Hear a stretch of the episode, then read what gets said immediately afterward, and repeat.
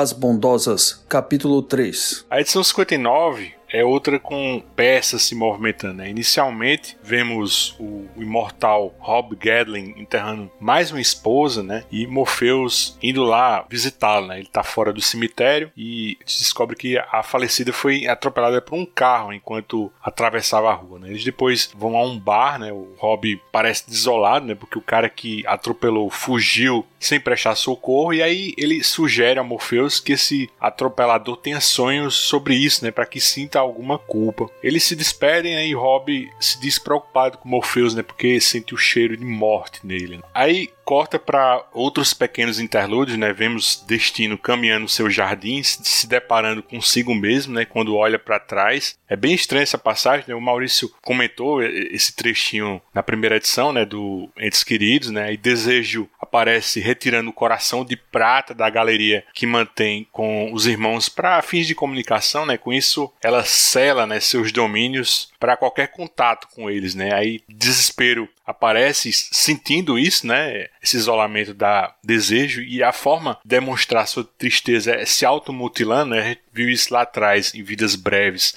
quando ela se recordava do destruição, né? E no caso ela que ela se fere com ratos, né? Mordendo sua pele, né? E delírio aparece perdendo o cachorro Barnabás, né? Que o destruição deu a ela em vidas breves. Mas o, o, que eu acho mais significativo dessa edição é a revelação do paradeiro de Daniel, né? Quem foram os sequestradores e o que acontece com ele, né? Isso tudo tem a ver com Loki, né? O deus da mentira. Reginaldo, no momento que estamos gravando, o Loki é estrela de uma série própria do MCU, né? Nessa série ele acaba se tornando um anti-herói. Mas enquanto esse Loki do Gaiman, né? Como você o interpreta? Você acha que ele é o mesmo personagem de deuses americanos? Finalmente, assim, por que, na sua opinião, assim, o Morpheus o libertou em Estação das Brumas? Cara, eu acho que não, viu? Eu acho que não é o mesmo personagem. Acho que o, o Gaiman tá pegando a, a, figura mitológica mesmo. Em Deus Americano também é, mas não sei, eu vejo diferente, né? Acho que essa daí é a figura mitológica mais roots, assim, né? Mais pura. E a, a, de deuses americanos é uma coisa que já tá vivendo no mundo mortal. Também acho, assim, nada a ver. O Loki da série, ele tem pouco ou nada dessa mitologia, né? Eu acho até relativamente fiel esse Loki do Daimon aí. Ele ser esse deus trickster, assim, né? Tipo o nosso Saci, vamos falar assim, né? Que movimenta as coisas. Eu não sei, é, realmente eu não saberia dizer, cravar, por que o Gaiman, por que o Morpheus é, acabou resgatando ele, né, em Estação das Brumas. Não iria cravar. Eu tenho uma teoria que eu prefiro até segurar um pouco, porque acho que é a essência aí desse arco. Para mim, eu acho que é importante a gente questionar para quem que esses dois trabalham, né? Qual que é a motivação deles uh, sequestrarem o Daniel? Então acho realmente assim, não sei se é a chave do arco. Eu diria até que sim, foi a forma que eu consegui achar até melhor o arco depois de eu fazer essa, vamos dizer assim, essa leitura, né? Para mim funcionou desse jeito. Né? Eu acho legal eles aparecerem aí, aparecerem como antagonistas, são assim, é uma dupla interessantíssima, né? Que um é pior do que o outro, praticamente, né?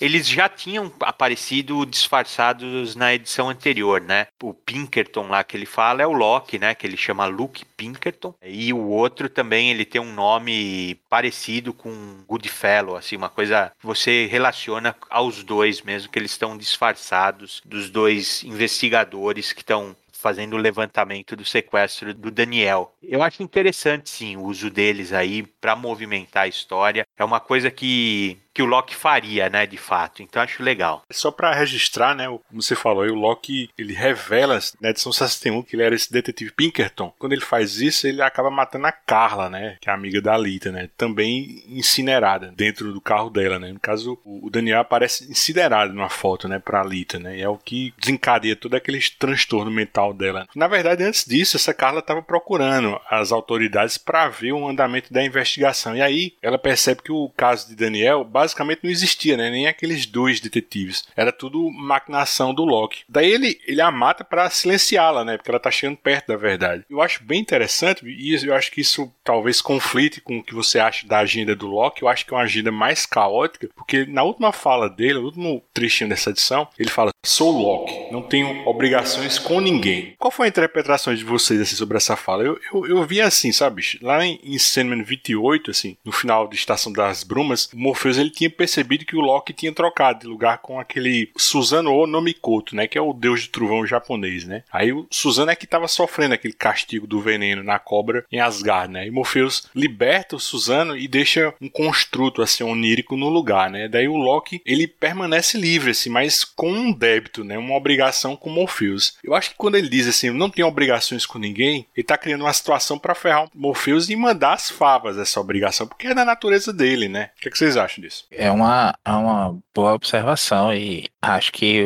a teoria do Reginaldo vai, vai falar um pouco sobre isso também no momento certo. Mas eu, eu concordo contigo, Luiz. Para mim é uma forma dele dizer que dane-se e vou fazer isso agora só para não, não ficar devendo nada a ninguém ou limpar meu rastro aqui, enfim. Eu queria fazer só dois comentários, que é justamente essa, essa fala aí no momento que ele mata a Carla dele, é muito boa, muito a cara do personagem mesmo. Dá vontade de ler em voz alta, assim. Eu fiz isso lendo aqui sozinho. e outra coisa que é um, um, uma notazinha de perversidade que eles fazem ao assumir o papel do, dos detetives, né? Porque não precisavam disso. O plano deles não, não necessitava que, que eles fossem atrás disso, até porque a polícia não ia conseguir de forma alguma rastreá-los, sendo eles as criaturas que são, né? Não, não correria o risco no momento nenhum de investigar. Até porque até quando a gente vê a Carla na polícia depois, a gente vê uma certa ineficiência mesmo deles. Nunca que aquele esse crime, esse desaparecimento da criança seria desvendado. Então é muito mais uma nota de crueldade mesmo deles de jogar com aquilo tudo. Viu, Maurício? É assim, também eu não vou jogar todas as minhas cartas agora, mas você falou que não tem necessidade, que é uma nota de perversidade, e eu te falo que teve necessidade sim. Eles estavam fazendo, pelo menos na, na leitura que eu fiz e que eu achei algumas pessoas também de, identificando isso, que eu acho que eles realmente tinham motivação para tudo, inclusive para enganarem a Alita e fazerem jogarem ela numa outra direção tudo isso daí tem um maestro por trás disso tudo, que eu acho que é a parte interessante da história. Mas é uma construção mais fiel de todas, assim, que eu vi em quadrinhos, do Loki da mitologia nórdica, que é um ser cruel, ambíguo, intrinsecamente maléfico, mas assim, no sentido de ser aquele cara que não tem limite para zoeira. Então ele no, na mitologia, ele vive aprontando, vive fazendo coisas que prejudicam Asgard, que quase causam a ruína de Asgard, mas assim, e, e no final ele acaba dando um jeito, usando lá a magia ou o lado trickster dele para acabar salvando até o momento que a, a zoeira dele passa do ponto, que é o ponto que ele mata o Balder. E ele referencia isso, inclusive nessa edição. Ele fala: ah, o sol sempre brilha, até o momento em que ele leva uma flecha de visgo, né? E que é a lenda, né? De como que o Loki matou o Balder, que ele era o deus sol, que ele era amado por todos os deuses, que a, a mãe do Balder fazia um acordo com todas as criaturas, com todos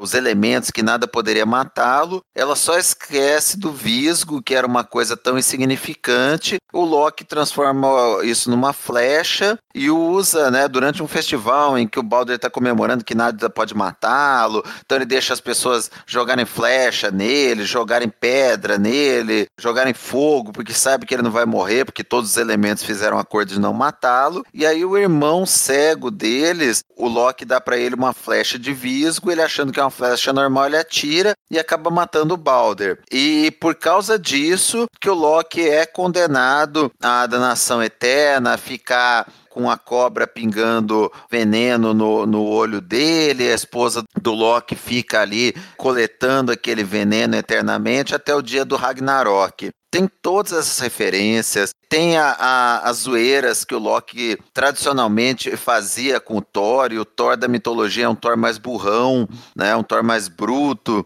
Então é, é, o game até exagera um pouco aqui, né? Pelo menos nas lendas que eu li não eram desse tanto, mas ele conta a história que é muito engraçada de como ele teria enganado o Thor pro Thor achar que estava grávido. Cara, a história toda é surreal de engraçada. E ela é muito fiel a algo que o Loki faria de acordo com o que consta das lendas, né? Numa das lendas, quando o Loki faz uma merda e um dos gigantes do gelo acaba levando a Amora, que ela cuidava dos frutos que deixavam os deuses viverem eternamente, Loki faz um plano para resgatá-la e aí ele faz o Thor se disfarçar de noiva. Então tinha várias dessas zoeiras que o Loki fazia com um Thor mais brutão, mais burrão na mitologia.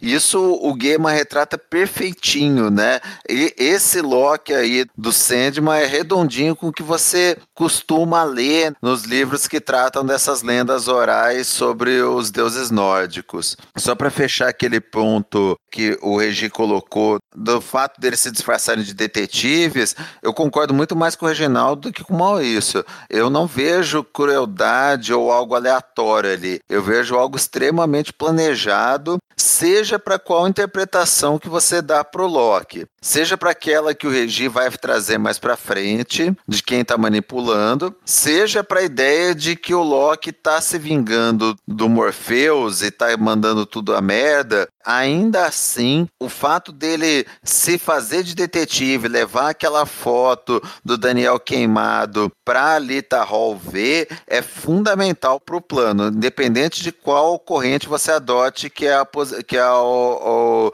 o direcionamento dele. Nessa capa da 59, o Maquin queria ter colocado peixes nela, né, Reginaldo?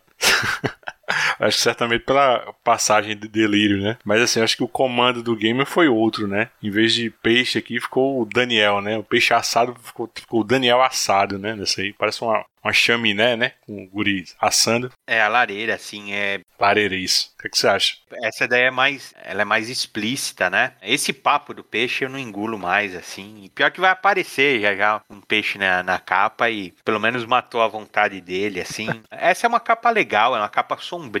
A história é sombria, esse momento é, que eles colocam um menininho sentado na lareira acesa, né? É terrível de se imaginar, né? E é engraçado que na história mesmo ela é cheia de simbologia, né? Ele tá segurando uma pena que é, parece uma pena de fênix, né? eu realmente vejo propósito nisso tudo que nós vamos ver mais para frente. Mas essa capa eu acho assim, ela bem bem mais simples de leitura e legal e divertida, né? Ela é bem divertida. Uma curiosidade só é eu acompanhando pelos flops, né? Eu comprei essa revista naquela é, na Forbidden Planet em São Paulo que fica ficava, né? Ela fechou já, ficava atrás da Barão de Tapetininga. É um barato de vez em quando você identificar onde você comprou a edição, assim, e eu acho que faz parte também de colecionar quadrinhos, né? Se você conseguir identificar, é legal que você pega toda a sensação, assim. Essa era uma loja, assim, de ela tinha itens colecionáveis, revista importada, e era uma das poucas que recebia Sandman nessa época, né? A gente, não sei se a gente já chegou a mencionar, cada hora, assim, essas edições acabaram tendo um salto aí de. A próxima edição para essa, né? Essa essa saiu em setembro de 96 e a próxima, né? Ela saiu em março de 97. Então você ficava meses sem ler. Imagina, no meio desse turbilhão de coisas acontecendo na série,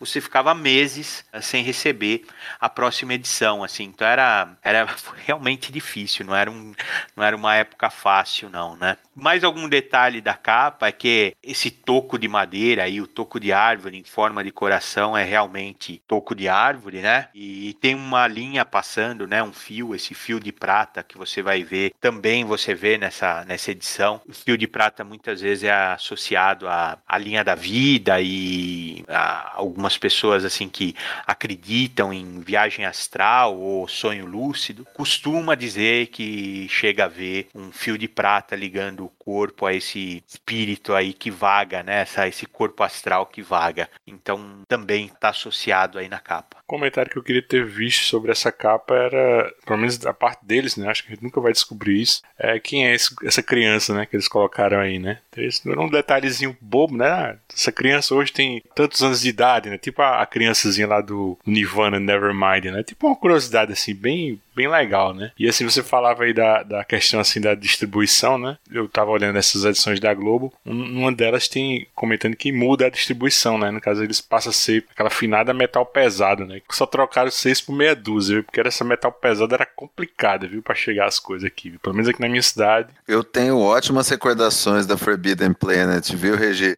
Comprei muita coisa lá, adorava, adorava. Ia lá com meu irmão, a gente ficava ali um tempão. Ótimas recordações. E essa capa, né, é uma das mais óbvias do arco, né? Essa é a primeira, eu acho. Ela é sinistra mesmo, ela caberia tranquilamente aí na capa de um álbum do Merlin Manson. Sou a mãe do garanhão de Odin, Sleipnir. Sou pai de Fenrir, devorador do sol, da putrefata Hela e de Jormungand, a serpente do mundo. Eu sou Loki lábio cortado, Loki andarilho dos céus, Loki filho dos gigantes, Loki o forjador de mentiras. Eu sou Loki que é fogo, astúcia e ódio. Eu sou Loki e não tenho obrigações com ninguém.